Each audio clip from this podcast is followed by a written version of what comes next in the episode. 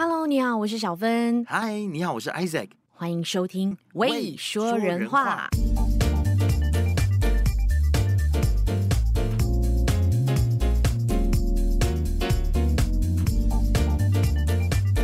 找到了，找到了，终于找到了！给你一个赞，王仁杰有你的大海寻针啊，捞捞到了。只能说，真的，大部分的上海人，他们还是不太敢到媒体上面，不、嗯、不管是 Podcast 是不是主流媒体，嗯、因为我两边都约了，你知道，我也代表公司都约了，但是大家都。就是敢怒不敢言，一听到媒体立刻就你知道就倒多哇，真的，所以我们今天真的很开心啊，然后因为真的是找到了呃，我先说我是在 Clubhouse 上面找到的，然后呢，今天的的来宾他真的是超级有种的，超级有感。气的一个大姐，对啊，和她老公 Gary，是，我们马上欢迎 JB 跟 Gary，Hello，欢迎你们俩，哎，你们好，你们好，可以跟我们先介绍一下你们现在坐标在哪里吗？哦，oh, 我们现在在那个福州的隔离酒店，嗯，准备进行十四天隔离。嗯，刚刚从美国就是纽约坐飞机过来，东航的飞机。对，JB 的声音好好听啊，人也很美。就是我们现在看到，就是在 Zoom 上面的这个照片，很爽朗，很就是说话很很直接，很让人觉得哇，就是遇到了一个很个性很很大咧咧的一个姐姐的感觉。是，所以所以 JB 跟 Gary，你们是哪里人啊？其实我是东北人哦，我是南方人，南方人哦，了解。是上海人吗？南方？不是上海人，不是上海人，不会自称南 南方人啦。对，哦，是吗？是，因为南方很大嘛，大大概是哪一个地方可以讲？湖南的哦，湖南，湖南，我在我在长沙待过一年半啊。湖南火锅好吃，是是是，超喜欢吃香菜。我在湖南胖了大概四五公四五六七八公斤吧。那你们现在是在啊，算是在美国有工作，跟中国之之间两地跑吗？我们早早就出国，在美国安家的啦，嗯、就是在美国读硕士、成家立业吧，啊，对，读博士，读博士，然后成家立业，有家有孩子在那边。哦，所以你们两个是在美国认识，然后就在那边成家立业的。是的，是的，是的。I see，是同学的概念啊。对的，有点那个意思。对的，嗯，在中国只是暂时在中国就是工作一段时间。OK，就美国毕业了之后回来中国工作几年？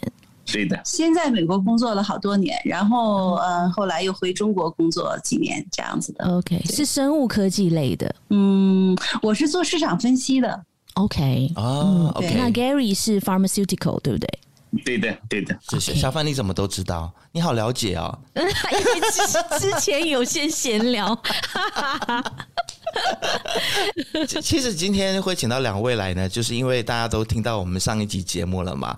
然后我们被骂的很惨，对，然后很多听众，即便我们后面录了那一段，还是有人骂我们。然后呃，就说我们不厚道，就说其实很多人就觉得说听不下去啦。就是、嗯、当然我们还是尊重这两位来宾，因为他们呃也来节目当中把他们所看到、所听到他们的观点讲出来。那我们我们是没有办法很认同他们，因为我们两个。都在媒体工作，然后我们看到大量的新闻资讯跟他们讲的很不一样，所以我们就觉得非常有必要去找不同的声音来。然后今天真的是非常谢谢 JB 跟 Gary 愿意来到我们节目当中，把你们的观察跟看法告诉我们。首先第一个问题想要问就是，你们怎么这么勇敢啊？这么多人都不敢来。嗯哦，我我觉着可能是因为我们是不是中国人吧？我们都是美国人，都是美国护照的持有者，嗯、所以我们并没有觉着这个国中国能对我们怎么样。对，OK，嗯，OK，嗯，那你们还是需要入境的呀。不怕吗？被抓去？嗯，没有办，没有用啊，没。那他就说不让你入境，那我们就走了，也无所谓的。Oh, OK，哇，你们好潇洒哦，好看得开。更多的是讲讲实话嘛，讲真话是，事实是什么样就是什么样。对对对，是。而且我觉得对中国实际上也是好的。你说一个国家如果就是把自己的头蒙在沙子里，跟鸵鸟一样，那是好的吗？我不觉得是好的。我相信你们肯定观察到很多跟我们上个礼拜的来宾很不一样的东西。嗯，那他们是说现在就是在上海的情况是第一件事情啊，他们说物资过剩。对，那个女的不是说他们小区有一个人，他们很幸运，因为那个人可以帮他们运送物资嘛。对，从他只说他自己个体的，哎，对，他是他个人的情况。是，但是从对他说，整个上海本身就本身大家的。他平在那个很不平均的，就很多人他是就是涝的地方涝得很，旱的地方旱得很，嗯，像情况就是这样子。然后他们也说什么呃，方舱医院，因为他们自己本身是喜欢露营的人啦，所以就算是被抓去的话，就是当做去露营这样子。但我觉得他这样讲也没错，就是他从他自己的角度出发吧。但我当站着说话不腰疼呗。没有，我是觉得说，嗯，他呢也可能是有一些人，我还有点理解他，就是因为他要鼓励自己，所以把事情有点夸大。正能量，哎，正能量，对，是因为他怕 不打正能量，他就会恐惧，所以他就用这些大话先把自己的腰给撑起来。我我有点觉得那个女士可能有点这方面的特点。其实大陆很多人都是这样，就是嗯，就是一种因为苦中作乐。是不是啊？对对对对对，嗯，是，对，所以所以那那你们现在你们在福州嘛？对，你们那边的情况是怎么样子呢？哦，我们不是，我刚才跟你说了，我们不是坐那个东航的飞机嘛，嗯，然后现在那个就是呃好多核酸检测，就上飞机之前还有一次核酸检测，然后上了飞机以后，我我刚才仔细的跟你们说了一点飞东航飞机上的那个厕所情况哈，对，然后和他对我们这个那个，我们都是坐的是呃经济舱，票价是很贵的，大部分人的票价是一万美元一张单程。一万一万美元，对的，对的。Oh my god！对对对，然后他就扔给你两包那个，就是呃水，然后有一个菠萝罐头，是那种就是塑胶封的那种，你知道在 Costco 可以买那种吧？然后几个就是呃面包，有的是那个就是 croissant，就是黄牛油牛角面包，嗯、有几个，然后一点咸菜都没有，嗯、然后好多面包都是干了的，就是粉粉的那种的，oh、因为他们现在熔断很多嘛。所以他可能就是给上一班嗯准备的，他也没来得及，反正就下一班再扔那儿，就给你两包扔在你脚底下，扔你扔在你的位置上。然后我肯定坐那上的时候，我就把那个给扔到脚底下去了，然后就一直在这个飞机上就没有服务，然后厕所就是手指也没有。嗯、呃，地上黏黏的。刚刚你说中间的一块地方是被封起来，然后他们在里面睡觉，什么意思？因为他们搭了帐篷，他们因为现在就是呃空乘人员，他不是原来的那种空中小姐。现在最重要的一个工作不是服务于顾客，而是让服顾客呢能够就是呃，因为海关他要拿数据嘛，他有很多各种各样的东西要填报要申报，他是。就是让大家在这个进入中国之前啊，有各种手续。这些人是让你怎么去辅导你办手续的，他们不是服务于你的。对，他是一些手，就是一些规则方面执行的这部分人特别多。然后他们中间因为不服务嘛，怕感染嘛，他们都是全部防防护的，所以他们就在那个嗯。就是因为嗯大的飞机哈，这个它都是这种，呃中间有很多地方是有过道的嘛，就是是飞机有两个过道，有两个过道，它都把四个位置封上了，嗯，对对对，它封上了，它再搭了一个帆布，有那个 Velcro 把那帆布粘在那个就是嗯。那个顶棚上，他们在中间就搭着椅子睡觉，然后我们就过去了。对，然后这个，嗯、呃，这个是到了这儿以后的，就是在飞机上的情况哈。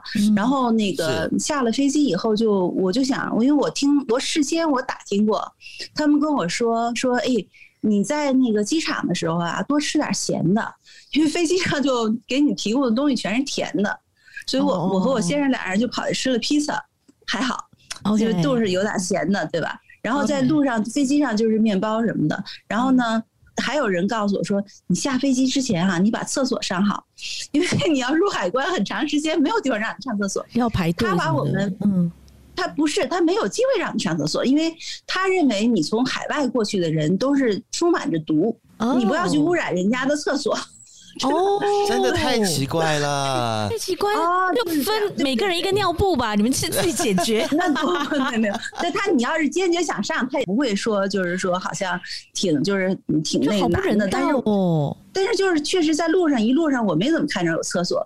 他一下一下飞机以后，嗯，就是各种的检测，因为还要进行海关检测。OK，我都忘了好多手续啊，还要再做一次来着，还要再做一次 CP PCR 对吗？对对对对对，再做一次 PCR。但是他呢是这样子的，就是说他每次从飞机上放人呢，他是一组一组放的，二十个放，二十个放，所以我们就在那儿等。完这二十个人放的时候呢，他要走过各种的路，然后呢，首先你要把那个海关申报码，呃。他让你做什么你就做什么啊，他就是说那个你给他看，完进去以后好多表是吧？对，就入海关的过程都就是以前很简单的，现在就是好像把你离得远远的，嗯，你别碰，别碰，什么东西都难的是，把护照从那个缝里面塞进去。那个那缝大概那护照，你知道美国护照没有多厚对吧？是，那那护照是塞不进去的，你只有把护照比较厚，对，塞不过。你把你得把护照恰恰好把它劈成两半儿，它不就薄了吗？二分之一才能伸伸进去。你要是整本护照是塞不进去的。如果你不把护照正正好好分成中间的那个部位，你也是放不进去。如果你是三分之一，然后那边三分之二不就厚了吗？也是进不去的。就他把我们当成一个充满着毒的人。所以你说我非要上厕所，当然也可以上了，但是他绝对不会考虑到，就说，哎，那就干脆不要让你们进来就好了嘛，干嘛费那么大劲？嗯，他是啊，我再告诉你，因为这个飞机上没有多少美国人，像我们是华裔的嘛，他大部分都是中国人，然后他呢会说，祖国欢迎你回家。然后我就觉着，就我脸都红了，因为这个飞机票是这么贵的，他把你当成是这种有像得了猪瘟的猪一样在运你，而且还宰你，对不对？回家呢？这个机票价格就是分明就在宰人嘛，而且一万多块美金，而且我天哪！我对于航空公司的运作的理解的话，是他们如果是从美国起飞的飞机的话，飞机餐的话应该是就是由美国那边的公司承包，然后负责的嘛。嗯所以，所以意思就是说，他们也没有去外包美国的这些食物的公司，没有，对不对？他就是把那个食物变成两个大塑料袋儿，然后扔扔在你桌子上，从来就没有服务，就好也没有把你们当成猪，就喂猪就是，就是这样的，就是这样，就是这样子，而且还这么贵。然后，然后下飞机还有一次核酸检测吧？核酸检测呢，它就是一个个小房间啊，对对对，嗯。嗯，把所有的东西、行李、衣服，你不能带进去，就一个人带进去。对，那个表啊，我递给他说，嗯，不碰，不碰。你拿着，他老远给你 scan 一下，这样。有病吧？这是。就是。他们不是穿上大白袍吗？还怕什么啊？毒的人，把我们当成带着剧毒的人。可是美国你是知道的，美国都已经开放了呀。是啊。马马来西亚也是，我们这边也都开放了。跟那个宣传也有关系，好像美国啊，水深火热啊，死了多少多少人啊！他就演给你们看呐，就是美国很恐怖的。嗯，我们住在美国，当然我们知道了。我们在在那边，该该吃饭就吃饭，该喝酒就喝酒，也生活很正常的，对吧？对，马来西亚也是。飞，飞机上一上去之后啊，全是穿的白白的那种大白袍，戴着面罩，白卫兵对。在我们面前蹭吓谁呀？好像他嫌我脏，我还嫌他脏了。那个他的厕所，我为什么说？我就后来我跟他说，我说我就从来没上过那么脏的厕所，那还黏黏的是吗？那个那个这个倒不能这样，就是这段时间确实是非常特殊的时期，就最最近这半年，中美之间的航班，嗯，去美国非常便宜，一千美元就够了。哦，从美国回来。没有八千美元，没有一万美元，你连票都弄不到。对，天哪！我刚才中国这边的卡不让进。是美元呢，八千一万美元呢。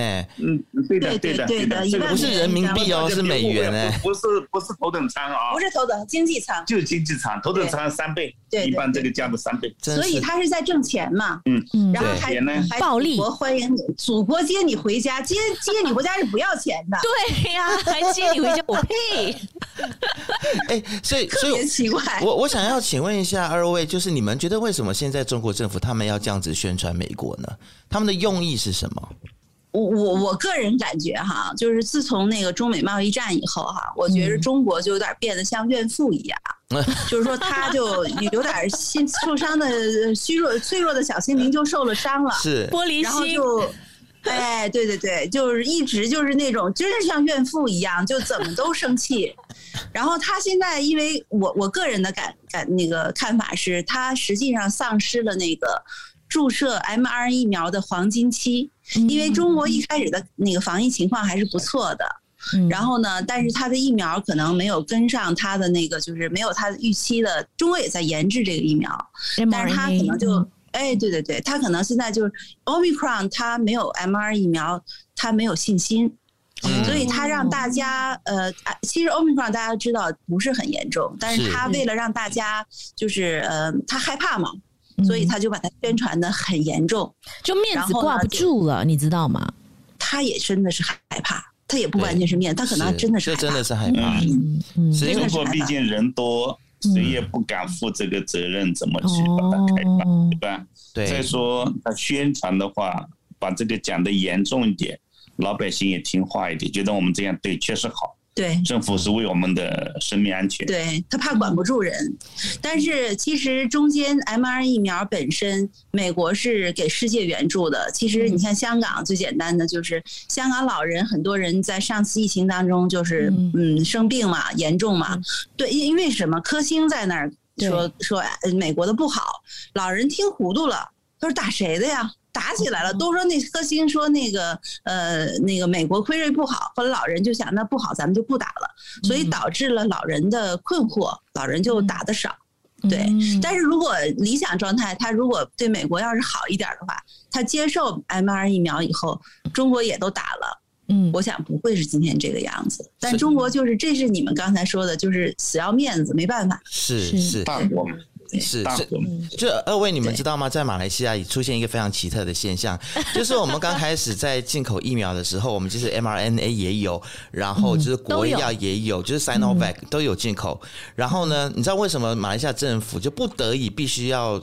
进口 Sinovac 吗？为什么？因为大外宣的力量实在太厉害了，哦，渗透非常厉害。对，在马来西亚渗透的太厉害，哦，所以马来西亚的华人很多，那一些就是上了年纪的华人，我们叫中华胶，你们听过吗？我听说过，是他们就是怎么样就认为就要打中国的疫苗，只有祖国的疫苗才最适合我们，适合我们华人。所以现在马来西亚疫情就是有这一群老鼠屎，你知道吗？就是因为他们也打了 Sinovac，所以后来政府就不得已就强硬要求他们说，第三剂一定追加剂。要打 Pfizer，对，或者是打 Pfizer 疫苗，对，他们会接受吗？接受啊。因为百分之七十的染疫者都是打了 Sinovac。其实从技术的层面，你也能看到，就是 mRNA 技术是比较新的嘛，但那种就是灭活疫苗是一个老旧的技术。那你当一个病毒变，就是它的变种越来越多的时候，那它脱离原始的那个灭活的那个那个病毒的那个样子越远。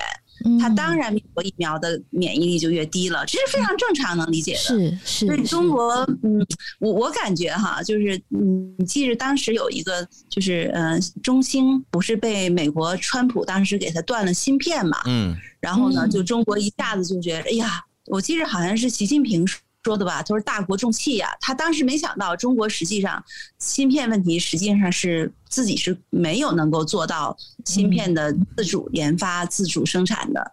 其实 mRNA 中国也在也在想攻克，他请了一些就是呃，比如说 mRNA 的那些实验室的，比如说一些，比如说呃博士后啊。就是还是在那个技术团队里头，嗯，因为中国人还是很多人在那个科技领域挺多，出国的人挺多的嘛。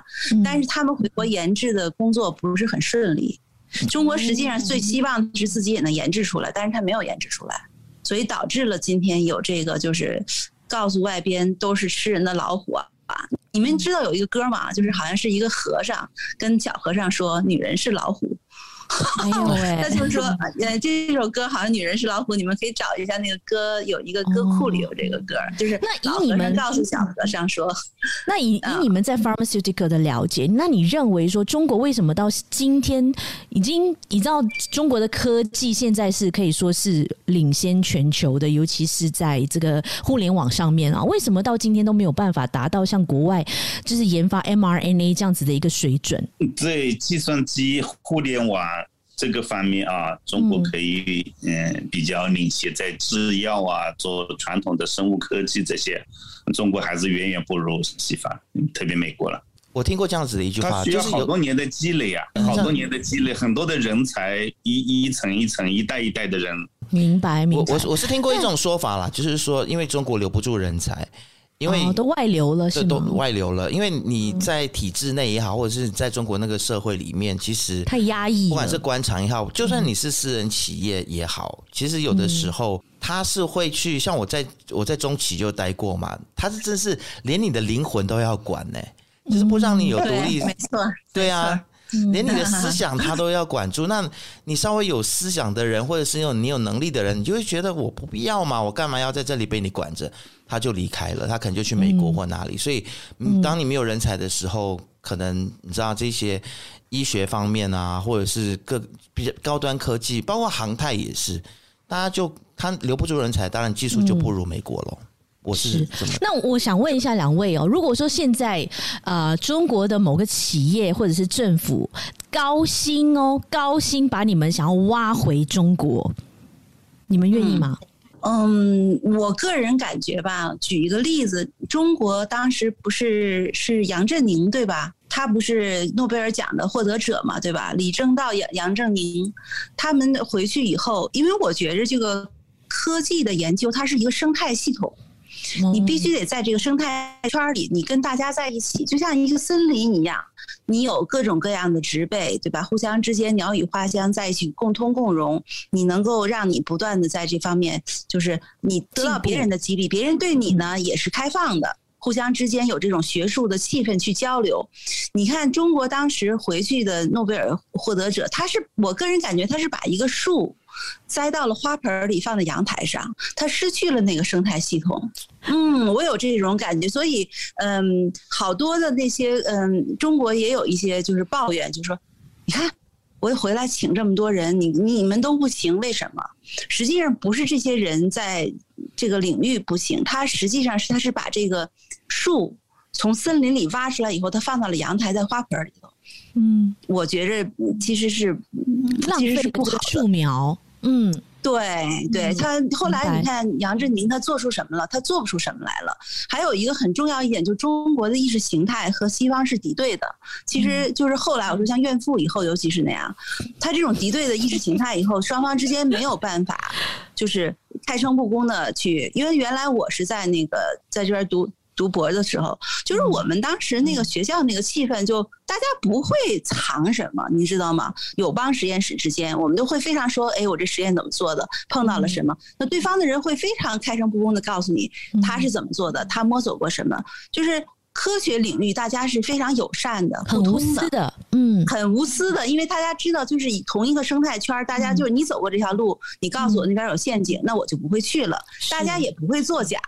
也不会骗你，嗯嗯，中国，中国进入这生态以后，我觉得心态不是很正确，所以因为很多的时候，就是你国外的实验室跟大家就是开诚布公的交流以后，他后来吃了亏，他慢慢对中国人也是有一点儿狐疑，嗯，防备，所以这个生态系统如果不能够相互交流，如果是一个人他就想我就想发财，我就想有名。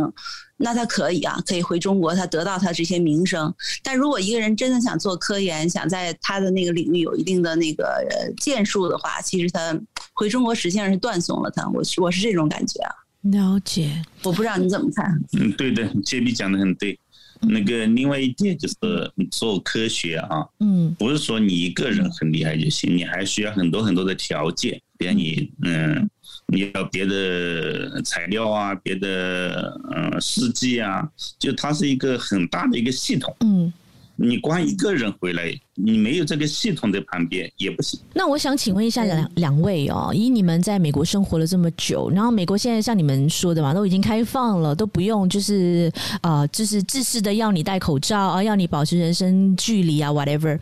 那现在中国还是坚持说我们不行，我们一定要清零，从之前的清零到现在所谓的动态清零，然后还有就是每一个小区都要每一天或者是一一个礼拜几次，这样一次一次的要人民下来接受这个核。核酸，你觉得这样子的一个方式，你们怎么看？有一个尽头？嗯，我觉得肯定得有尽头，但现在什么时候是尽头，我不知道。嗯，我个人感觉，可能习近平连任了。就差不多了。我不知道、到底是中央，就是说它是一种什么样一种情况，让大家就这么有这种，就是因为那个共存派一直在中国也是存在着的嘛。那肯定现在中央。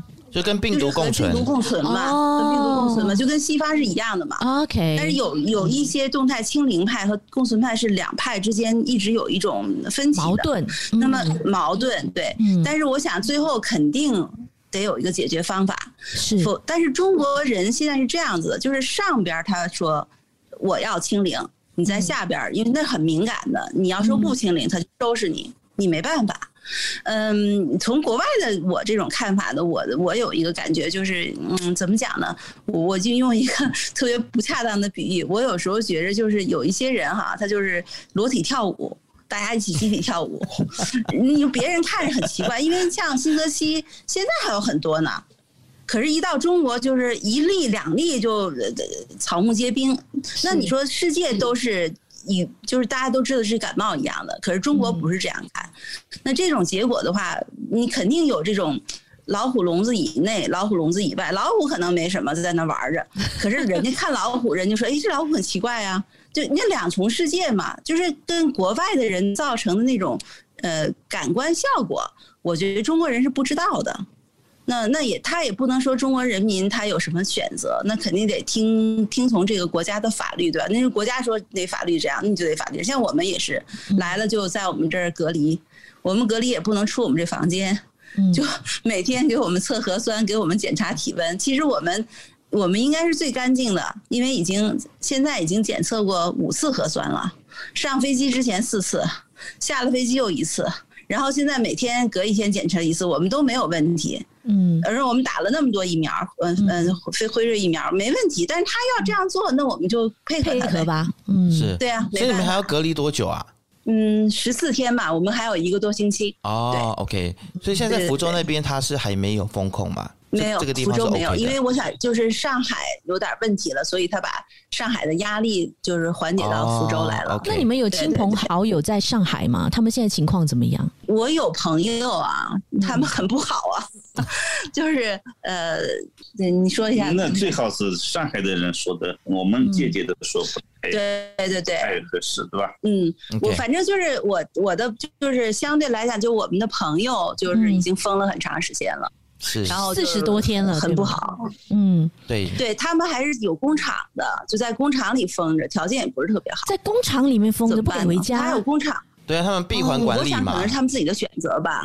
对，对，自己的选择。如果你想工厂想开工的话，那你的人就不能回家。哦、对呀、啊，就在工厂里吃和住，不就可以可以维持工作吗？就让你选择，你要命还是要钱？我有很多朋友在上海，完了，然后很多人就是用中中国的话，可能就是粉红啊这种类型的，然后他们也被封了。然后呢，后来我就说了一句，嗯，他就说，哎。他因为我是我的政治观点跟他的政治观点是不太一样的，他也知道的，嗯，对，但是他是深受其害嘛，完我还鼓励他一下，完了他他说他跟我说，他说因为原来就没想到会这么严重，他家就没存粮，他说现在很难受，完他给我主动发了很多，就是那个上海那个不有一段时间说有部分解封嘛，特别复杂的一个流流程图啊，就是如果你是风控你怎么样，你核酸检测有阴性。又怎么样？就是很复杂的一个图。后来他跟我说的意思就是那个封那个解封的是假的。然后呢，他跟我说了一句话什么呢？我说这就是封了嘛。我就说，反正他说是实在是想的不够周全。他是一个思想很非常粉红的人。嗯，他说了一句实在是想的不是太周全，这是他跟我说的话。对，是确实因为。之前曾经举报过我的人，就是监看我的脸书，然后举报我 对台湾学运发表意见的这个人，他现在也开始在微信上面骂上海政府哦。那就是我我我想这样子问你们好了啦，就是因为这一次很多的上海人他们出来发声，就像您刚刚所说的，特别粉红的人也觉得受不了了。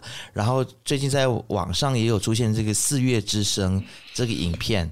然后大家就开始进行这个叫做什么？呃，他们叫做呃 online marching 还是什么？我忘记那个词汇了。就是他们在线上，在网上的这个世界虚拟对，在虚拟的也没有到革命，就是游行啦。因为不能实体游行嘛，还有是就在虚拟世界里面游行。所以我我我很好奇，就是说，其实是大家很多中国人其实是心里清楚明白这个政权是怎么样，只是平常大家心里都明白，嗯、但是没办法，就平常不敢，也也不想要。反正我还能够工作，还能够有一口饭吃，生活也过得下去，那那我就睁一只眼闭一只眼，安居乐业就好了。那但是这一次的事情是不是就让大家就觉得说醒了？Wake up call 是这样子吗？嗯，不好说。嗯，我觉得中国人的那个，咱们就往回说吧。你说当年，嗯，毛泽东他在他的晚年的时候，对吧？你说那个时候中国，呃，每天在那儿，嗯，大，天天在那儿学习语录，嗯，打倒孔家店。小庆庄赛诗会，嗯，然后呢，文化大革命就是当时也是就是党内斗争挺复杂的嘛，嗯，可是当时老百姓怎么样了？有一个是纪念周恩来，有一个什么呃四四四五运动吧，就是在北京给那个在那个天安门广场的那个人民纪念碑有一些悼念周恩来的诗。然后当时那个北京市公安局把他们都抓起来了，还有西单民主墙，就是那是在六四之前的。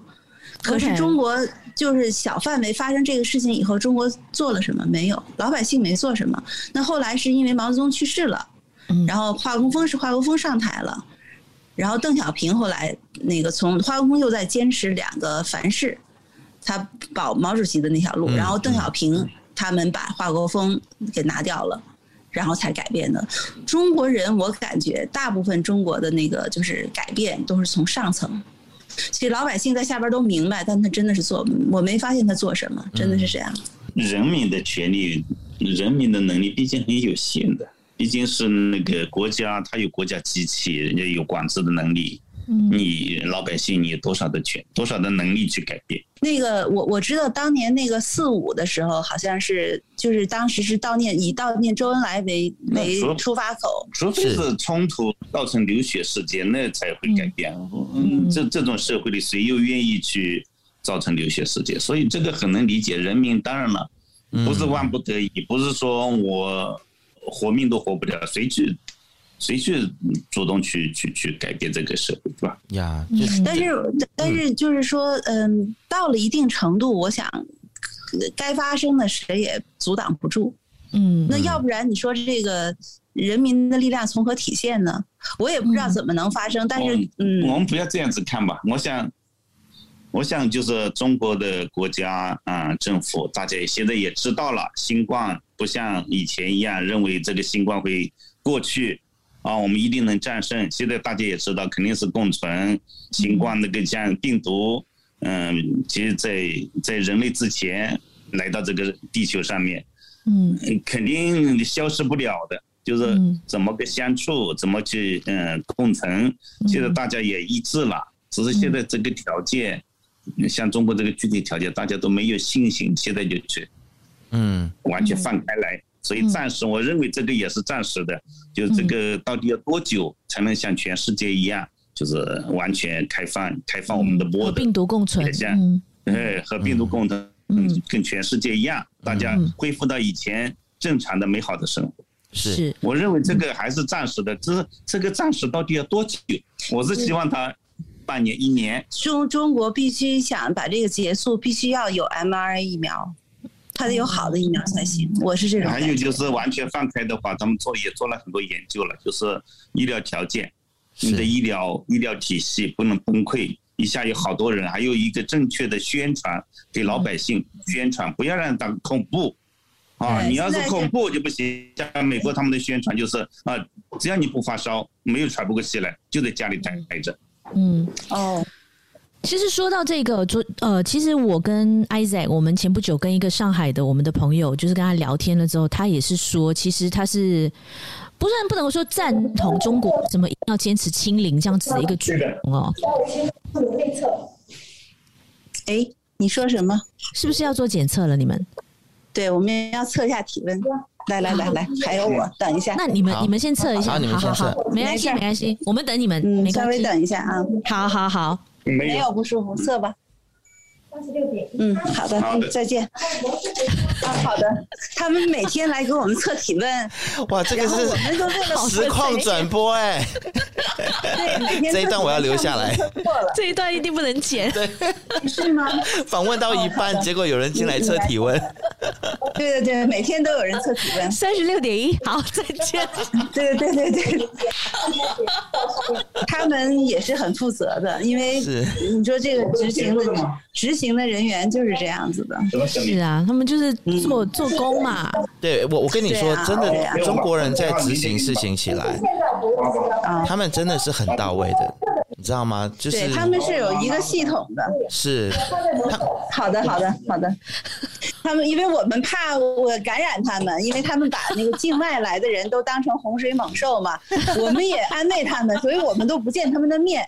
就我去我去测体温哈，我就在门后把隔壁分，你们，但是你你知道，对我来讲哈，我就觉着是一个，就是大家都我是配合大家光身子跳舞，你知道吧？因为在美国我们天天在玩，什么事儿都没有，在机场也不用戴口罩。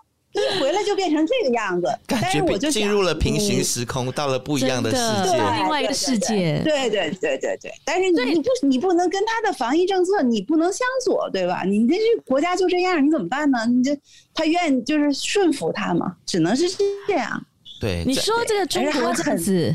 封控哦，这样一封控就一个月，然后就是习近平还是坚持要清零，然后我们每天看这个财经新闻啊，就说哇，中国现在啊，什么各大的这个国际企业都跑了，跑的跑，逃的逃，你知道吗？你知道蒸发多少钱的 GDP 吗？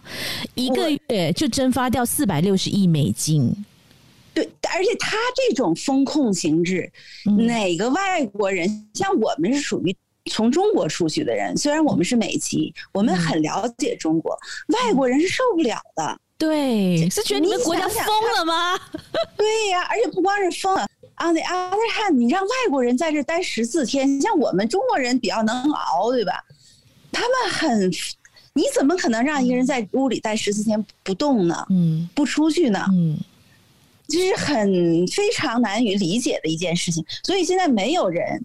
没有人会到中国来，除非像我们这样的，是因为是因为是中国底子，而且我们是因为在厦门有工作，我们有家，然后我我在那儿还有猫，哦，我不能不要他们，所以我得回来。你为了猫受了多少苦啊？JB 还好，你的猫没有被打死，你知道有了？你看到那个柯基被打死的画面吗？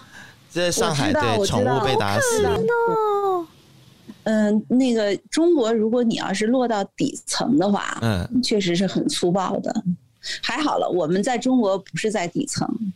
但是就是说，你你看我我给你举个简单的例子吧，就当时第一次疫情的时候，嗯，就当时不就是在武汉，像机场在武汉疫情的时候，那大城市可能就是就是说啊，你就呃什么居委会啊什么，就那时候其实我们在厦门的时候也是可以出去的，没问题的，嗯，然后那个呃，可是我知道在农村啊，他们就是拿大铁链子把那些把你家锁起来是吗？他把那个村口用水泥墩子、用铁链子把水泥墩子连起来，对，挡住公路，嗯，不让你过，嗯，对，嗯，那人不出不来，物资也进不去啊。如果是这样子的话，对呀，对。呀，对呀，就中国实际上是一个大的极端的，嗯，对，他在底层的时候其实是很粗野的，嗯，就是非常粗野的。现在在上海也是啊，我看到今天的新闻，就有他们用那个铁栅栏。就开始封路，然后最好笑的就开始拆，不是，就是你知道，就是发生火灾，结果消防车进不去，你知道吗？哦天哪！就我就想说，为什么在上海？故意放的火吗？不，这个我们不得而知啦。但是就是很蠢，你不觉得吗？就是你在执行一个政策的时候，你把路用铁栅栏没想清楚，对，这样子拦起来，那。就发生意外怎么办？没想清楚，没想清楚。他们就当下为了怎么做，就把才能够把你们这些人控制住，我就这么做。对对对对对，而且就是我觉着现在有权利去制定政策的人和控制人的人，他们从来没有在被控制端生活过。就是人呐，怎么才能将心比心？就是你在那一边待过，比如说我是一个执政党。我当过在野党，嗯，所以我能理解在野党是怎么样，人民是怎么样。他去执政的时候，他制定的政策是比较人性化的，因为他在下边像人一样的生活过。嗯，你看，我给你举个简单的例子，老人他现在都实行这种绿码，对吧？可是很多老人他他不用智能手机，他没有绿码。对啊，你说老人他是希望我身体还挺好，他愿意去走走。你倒是要立马，你说老人他寸寸步难行，你把老人就封在家里，他哪儿都去不了，或者他百分之百依赖于自己的子女。老人都不想依赖于自己的子女，他说是为老人好，可是真的为老人好了吗？老人生疾病的时候，咱们都知道，你说像那个那个郎咸平的妈，对吧？因为没有什么，他不就死了吗？对，是。你说是为老人还是害老人？还是嘴上说为老人？你看我先，我先生怎么啦？跟那个吵起来了？防疫防对他就是什么状况？防疫人员他让我们填各种的表，是。然后这个表本身嘛，他看不懂。他们现在执行东西非常机械化，然后就他说这个你填勾不行，你要填叉，就是非常那个非常机械化。就是嗯，我我真的是感觉是这样的。就是下边的这些，他制行的这些表格这些东西哈，从上往下往下走的时候，还是我那一句话，就是他从来没在下边做过填表的这些手续，他没填过。他反正上面逻辑，反正上面叫他们怎么做，一定要看到打叉，对，就告诉你们，你们一定要打叉，打勾。那为什么呢？他们也不极端机械化，对，就就像就像上极端机械化，就现在不管是上海也好或北京也好，他就是现在他看到你的码。或者是看到你的记录，你是确诊，他要拉你去方舱，就是一定要去方舱，不管你跟他怎么证明说我已经我已经阴了，我阴性的，对，没有用，他就是要拉你去，就是阴性，对对对对，不行不行，那个不有那个女的说是，对，他就是一种机械化的一种执行方式，就是嗯，因为他在下层是没有任何权利的，下层除了执行，他没有任何的权利，所以他就是机械化执行。嗯，对对对对对，但是他这种执行方式方式吧，就是还有他整个的这个体系的，他这个体系的设计本身吧就有问题。比如说我我我给这个这个村子铺一条路哈，嗯，我得走过这条路，嗯，他们好多那政策，他设计出那个道路就他都没走过，他都没试过，想当然想象的，想当然，我我觉得这样做好，对。对，我就这么做吧，行不通。嗯，对对，嗯，我们当年在，就把人民当做 guinea pig 来测试人体的实验场，嗯，但是用这么大的一个 scale 去测试是不合适的。因为我们当年做那个市场分析的时候啊，我们做特别多 questionnaire，有的时候我们做大 quant 的实验。那就是 quantitative，就大的定量实验嘛。那要是去，就是比如说去问问卷的话，要走到二百个人以上哈。就这种实验，这种 questionnaire，我们都是进行五个人、十个人，我们测试过的。嗯。完测试完以后，我们要改动它的，然后你才能 fill。你要给五百人问这个问卷之前，你在想范围合不合理？有问题吗？有什么漏洞吗？在修改嘛，对不对？对对，可能都还没有测试过，你叫人民这样做，为怎么这样做？我也不知道。上头叫我这样做，我就这样做。What are you? Are you stupid? 就是就是，你的脑袋呢？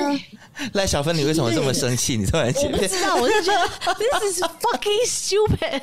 为什么人类聪明至此，为什么会沦落到今天这样子的一个地步？我真的是不了解。对，其实我们即便人在海外，在马来西亚，但我我们看不下去，真的是看不下去，然后也真的蛮关心中国。那其实就回到这个问题，其实，嗯。就是 JB，你你你刚才说，其实你也不怕。然后我也听到你在 Clubhouse 上当中，其实你也花很多时间，然后在在聊中国的事情。其实我觉得您是一种爱之深责之切。嗯，你知道我我的感受是这样子。我总觉得是的，因为你要不跟他说真话。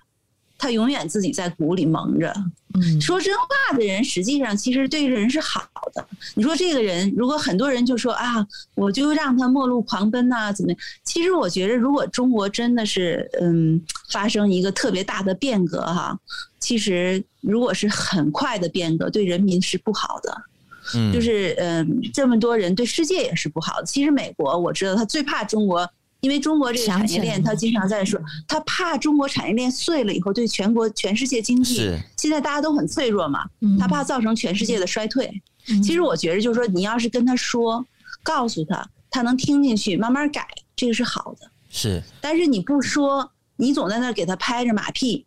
让他晕乎乎的，在下边办一一办一堆那种蠢的、愚蠢的行为，最后到时候官逼民反，要来一个陈胜吴广这样的话，中国是不好的。而且我觉得上海这件事情，实际上我个人的看法是，就是上海人民用他，因为别的城市早就发生过这种事情了，是，但大家都不敢讲，发不出声音来，对，不敢发。嗯，上海是发出来了。那么我觉得上海就表现出什么？如果就是让现在这种中国按他现在这种方式去做，就习近平现在这种领导方式去做，那中国会变成一个多么愚蠢的地方？就是因为上海表现出来，就是你让我往左边走，我就往左边走，那下边是万丈悬崖，我就跳下去了。然后用这个来演一个属于那种怎么讲，就是属于那种呃情情景剧一样，就是什么叫就是那叫什么？呃，就是就是那我都忘了那个词了，就是艺术表现的一种形式，就是他去表现这个，让大家看到这是不行的。嗯，我希望能够让大家清醒一下吧。是，我也不知道习总啥时候清醒，咱也搞不清楚。但是我总觉着努力吧，对吧？是，还是为了中国好。真的，因为不像中国人民一下变得就是啊，烽烟四起啊，然后就到处打起来。我不希望那样。对，是因为因为很多人就可能会觉得说，我们这些境外势力整天在那瞎鬼扯，然后都在讲中国坏话。其实我我相信很多人是很关心中国的，包括我们在内，都是希望中国可以好的。那我我在这个星期的另外一个节目，我做了一个专题，就是中国流失外资一百七十五亿嘛，那这个是创下了一个历史新高。我访问到一个学者，他他是认为说，这个外资的流失在疫情。比较趋缓之后，他还是会回到中国的。那他是比较乐观。那您怎么看呢？你觉得会回来吗？这些外资？我我不知道。我个人感觉，在那个俄乌战争当中，嗯、中国和俄罗斯站得太近，对，会使外资很难再回来。我是这样，这是一个很大的因素。为什么外资会离开？对，对，对，对，因为。呃，俄国的问题使很多投资俄国的大公司，他就撤了嘛，等于他的他的投资全部都是打水打水漂了。嗯，然后呢，就华尔街上有一著名的话，他说：“我们都知道投资中国是有政治风险的。”这句话原来我没听没听见过，自从俄乌战争以后，我听见了。嗯，所以因为这个政治风险。使大家就放低了对中国投资的那个，他整个在那个 portfolio portfolio 里头，他把中国投资的那个投资比大规模下降，新投资老投资就没法说了，对吧？但是新投资下降的很多，这个和在俄乌战争当中中国的嗯那个就是它的定位是有关系的。其实这也是这也是中国政府一个特别大的失误，一个侵略战争你站到哪里？对吧？嗯，是啊，大家都担心说，你俄乌你没有搞好的话，如果被发现说中国他就是资助或者帮助俄罗斯的话，那西方世界如果制裁中国，大家真的就投资全部打水漂了。对啊，但是中国就是可以打台湾，那不就跟那个那个俄罗斯打乌克兰是异曲同工嘛？对，一样的嘛，对吧？是是是。那 BP 损失那么多钱在俄罗斯。他的那个大项目，他就就中间他就撤了，嗯，他全扔了呀。他当时是天然气项目嘛，BP，嗯，对吧？所以他就很多就不敢再投了嘛。所以中国这个政治啊，它实际上是大大的影响了中国的经济。是，其实经济本身可以使中国的政治变得更清明的，可是现在强势的政治使中国的本来还挺好的经济，嗯，往那颓势去走。那实际上最后剩下的只有政治和意识形态了，什么都没了，嗯，对吧？这不好。我觉得外资现在回来很难了。如果政治不改变的话，外资很难回来。各种各样的风险，所以可能接下来中国的未来，你们两个都不不乐观吗？你觉得？我不乐观。Gary，我们希望中国好啊，但是也要看政治怎么走。对，中国政治太强了，原来政治没这么重要。比方说，老师。嗯，在倒退，嗯没有向前进，没有跟世界走在一起的话，老是孤立出来，老是更加独裁那样，肯定不好，对对对对，中国的经济肯定不好。嗯，那你觉得现在中国人算是觉醒了吗？通过上海这一次这样子封控，有一点呗。有一点哦，应，有一点应该不会很多。嗯，但的确，这个上海人的叫嚣的确让全世界都瞩目到，关注到了，就是中国，大家都看到，大家都听到了。只是现在，但是你说要是完全醒来也没有。但是其实上海人就是前一段时间听同济人说说怎么上厕所都需要预约哈。这种就是 stupidity，我那个在中国各个地方我都看见过，因为我们在工作的时候，对对对，我们因为他就太相信这个什么呃程序啊，什么什么什么什么大数据啊，什么绿码啊，QR code 呀，然后就弄的吧，就是他自己又没走过，而且他给我们这种外国人这个他从来就没试过，呃，说的挺好，进去根本就不通。然后就是在那里绕绕绕，然后每次就要跟他打很长时间电话，但是你知道他没有一个人工服务。比如说，假设你设计这个系统，呃，人工这个系统不好，一般在国外呢，他肯定可以打电话，对吧？人家国外那个系统首先它是 work 的，然后呢，on top of that，他还有一个机会让你去打电话。嗯，哎，中国那是人性化的那条路上是。对，中国首先它这系统还还没设计，像我们这种比较小众的这种国外护照的人，他都不 work，然后你也打不了电话，他没有电话给你打，那你没有办法。像我当时就直接就找他那个，比如这件事是卫健委管的啊，我没法预约，我直接打电话找卫健委，我告诉你这不行，嗯，你没有办法，他们卫健委也很累啊。他就要那个卫健委是这样的，因为他当时，比如说当时我们注册疫，就是要他要全民打疫苗嘛，嗯，我们的疫苗根本注册不上，因为我没有身份证。哦，然后呢，那我得打呀，那不是你让我打疫苗的吗？我找他以后，他肯定想让我去打疫苗，对吧？所以他后来就给我们就是一路打电话，就给我们，就等于我到了那个医院本身，我也没有做不了什么，他那都不工作，然后那个卫健委的人得直接给他打电话，就特批我们去打这个疫苗，就类似这种，他人工干预得。但在拿到他人工干预的这个，呃，这个之前，那我跟他联系一天，天天跟他加微信，还没谈，还有提供证据说怎么他这个系统不工作，花了无数的时间让这个卫健委这个办事的人员他知道他这个系统真的是非常愚蠢的。这个呃，这个交大的这个人，这个上厕所需要预约的，就跟我遇见的情况很类似。嗯，就是这个对，非常愚蠢。所以非常愚蠢。你你们需要打科兴或国药的疫苗吗？回到中国，他们会他让你打他他让你打了就行了。啊，只要你在国外有打了就可以了。一个就是。不不，我们当时在当时没有没回国，我们就是在这两年都在中国，都在中国。我们刚是是去年刚回美国，我就没回去嘛，就是在在中国染熔断了几次，我们就一直待在美国，就不刚回了嘛。嗯，就是嗯，在此之前新冠爆发的时候，我们在中国。然后我就想，咱们别去祸害美国了，我们就在中国待着吧。然后后来美国又发起来了，那就更不敢回去了。那中国就怕的不行，我们怎么能去给中国添乱呢？所以我们作为好的公民，我们就在那儿就不动。哦，两年没动，然后中国就让你去打疫苗嘛，我们就配合政府嘛。嗯，然后就因为特别麻烦，所以我们就打了一个一针的。OK，应该叫什么？叫 CanSino，CanSino 叫什么？就是康熙诺，康熙诺，一针的那种疫苗。对对对，我们打那对。那你们，哦，你你们染疫过吗？还没有吧？没有，没有，都没有。回去美国之后，马上打了辉瑞的。对，哦，又在打了辉瑞。所以你们一共打几针啊？打两针，打两康熙诺一针，辉瑞一针。嗯。哦，那第三第三针 booster 呢？会在 booster，我们应该五月份打，我们就回到我们就回到中国了嘛，所以就没打。哦，OK，所以这次会在中国待多久呢？这次啊，可能希望看吧，不一定，还不确定啊。能回到以前的话，每年经常回去也挺好。原来我每年回来三次，回中美国三次，三四次每年，就原来是很方便的。在中国工作就像在美国在佛州工作一样，就无所谓了，对吧？是是是是。那现在就是弄得很难，而且中国我觉着吧，就是说他必须有一个有实事求是的精神，就是他现在还有点执迷不悟，就是他应该实事求是，就是说你你要是没有 M M R 疫苗，你就应该有；你要是研制不出来，你就跟世界其他国家一样，你就用美国的疫苗。那不可能的，就有这种态度就是可能的，对，不可能的。只要习近平在的一天，我觉得不可能。习近平嘛，如果他的心胸如此之狭窄，他不足以领导这个国家。我们大家都知道啊，但就是中国人，我不知道。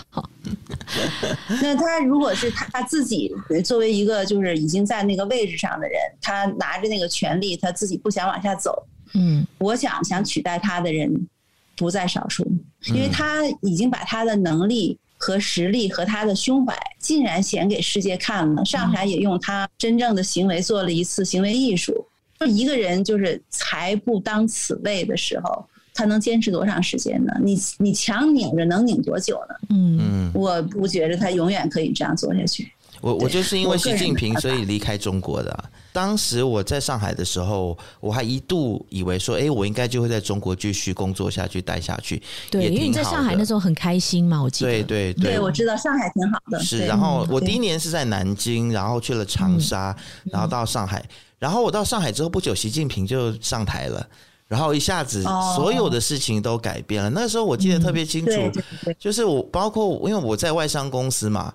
就一一整批的老外就被赶走了，然后上位的全部都是本地的一些，可能也不是特别有受受过专业训练或者是半桶水的，然后就上来做管理，然后就是公司就乱到不行，然后就开始有很多举报，因为我是半个台湾人嘛，妈妈是台湾人，所以我对台湾也特别关心，所以那个时候太阳花学运的时候，我就在脸书上面表态了，就。没想到这么变态，你知道吗？就是有被对付了，就有同事去举报我。你你在脸书上表态，那个大脸书中国都不能看的，因为他的同事之间有台湾人呢、啊。对，没有，不是上海人，上海人，上海人，他上海人，他翻墙，墙啊，然后翻墙，他办了个小号来关注我的脸书，然后就定期的跟上级报告我在脸书写了什么，然后我就那一那篇文。你哦，就就让我就丢了那份工作。是什么人呢？是嗯，北京人。是是，不，他是你是在国企工作吗？我那个呃不算国企，因为我当时是在一个广告公司。那我们那广告公司是承包广播电台业务的广告公司，所以我是在广告公司的节目部。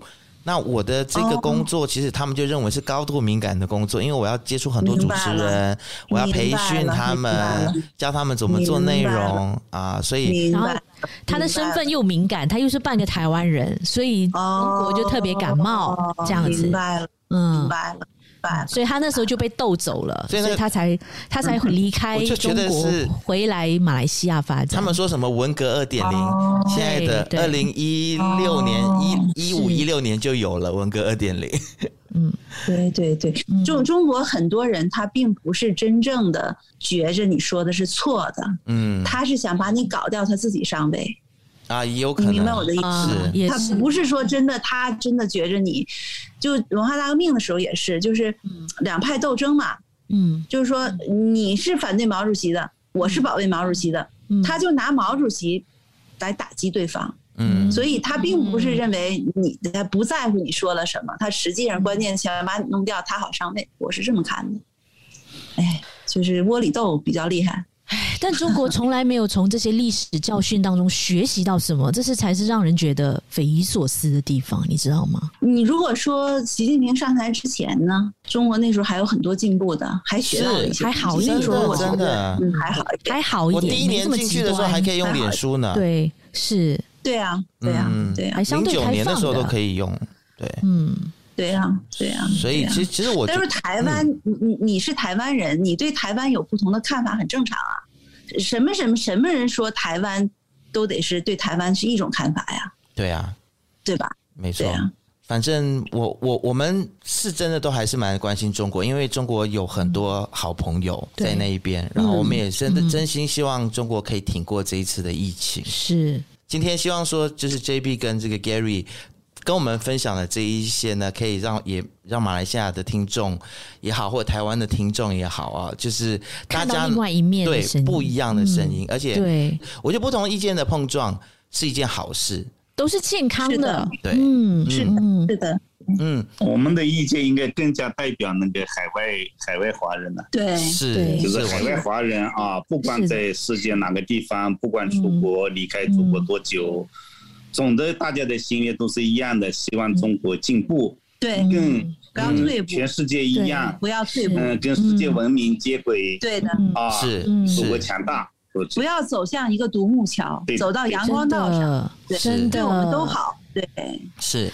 好，今天非常谢谢 JB 跟 Gary，真的好开心能够访问到你们两位，真的真的。好，希望下次有机会再聊。跟你们谈话非常愉快，谢谢谢谢，我们也是同样的。嗯，OK，好，下次再聊，下次再聊，拜拜，健康哈，拜拜。拜拜拜拜。拜拜拜拜。